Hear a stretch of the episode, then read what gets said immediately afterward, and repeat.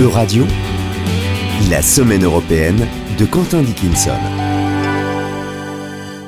Bonjour Quentin Dickinson. Laurence Aubron, bonjour et bonjour à toutes et à tous. Alors Quentin, avez-vous passé une bonne semaine? En fait, Laurence, je suis resté un peu sur ma faim, alors même que la semaine ne manquait pas de réunions ministérielles, mais voilà, il en est sorti peu de décisions définitives. C'est d'ailleurs un peu la règle en fin d'année, et donc de présidence semestrielle tournante, où l'on tente de mettre les bouchées doubles dans l'espoir, souvent déçu, de forcer le sort. Mais vous en avez tout de même retenu quelque chose de la semaine écoulée, non? Oui, bien sûr. J'ai parcouru, par exemple, le rapport annuel 2022 de la médiatrice de l'Union européenne, l'ancienne journaliste irlandaise Emily O'Reilly. Ces services ont été saisis par plus de 16 000 citoyens de l'UE, dont la plupart ont trouvé la réponse à leurs interrogations grâce au logiciel interactif d'accès libre. Un millier de demandes ont fait l'objet de renseignements plus personnalisés et 2238 plaintes exactement ont été enregistrées et traitées. Cela a d'ailleurs valu à la médiatrice les félicitations unanimes pour une fois de la commission des pétitions du Parlement européen. Toujours au rayon des congratulations, le prix du livre européen, 17e du nom, a été décerné cette année à l'auteur autrichien Robert Menas pour son second ouvrage de fiction consacré au rouage institutionnel de l'UE, intitulé dans la version française L'élargissement. Les europhiles avertis se souviendront du titre précédent, La capitale. Enfin, une pensée pour la Banque centrale européenne, dont le relèvement des taux d'intérêt aura entraîné une baisse des prix à la consommation, notamment pour ce qui est de l'énergie et des produits alimentaires. De ce fait, le taux d'inflation européen est le plus bas depuis deux ans. Et vous avez découvert, Quentin Dickinson, une information qui intéressera certainement les personnes handicapées.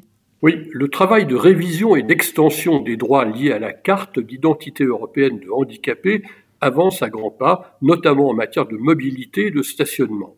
On apprécie généralement mal le nombre réel de nos concitoyens victimes d'un handicap.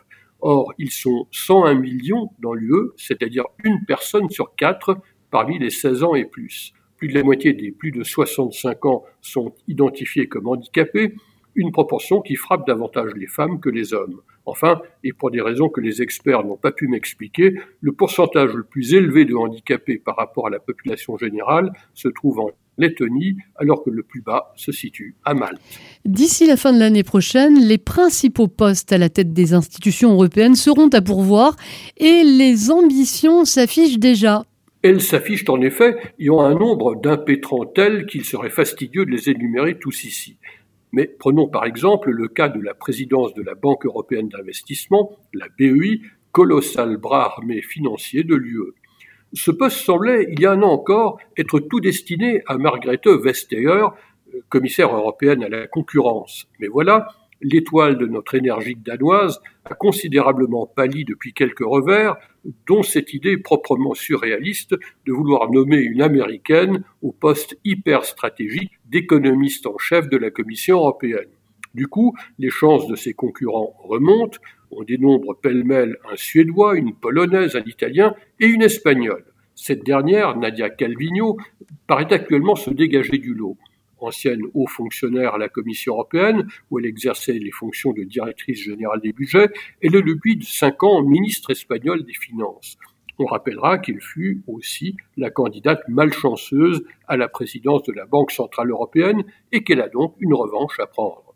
Et puisqu'on en est à parler de la BEI, sachez que l'actuel président, l'allemand Werner Hoyer, était ces jours derniers à Kiev pour y présenter le Fonds spécial de financement de la reconstruction post-guerre de l'Ukraine. Un dernier mot, Quentin Dickinson. Un dernier mot pour évoquer la réouverture inattendue des hostilités entre le Royaume-Uni et la Grèce sur l'éventuelle restitution des frises du Parthénon volées selon Athènes ou sauvées selon Londres par le septième comte d'Elgin, ambassadeur de Grande-Bretagne en Grèce, et qui sont exposées au British Museum depuis 1802.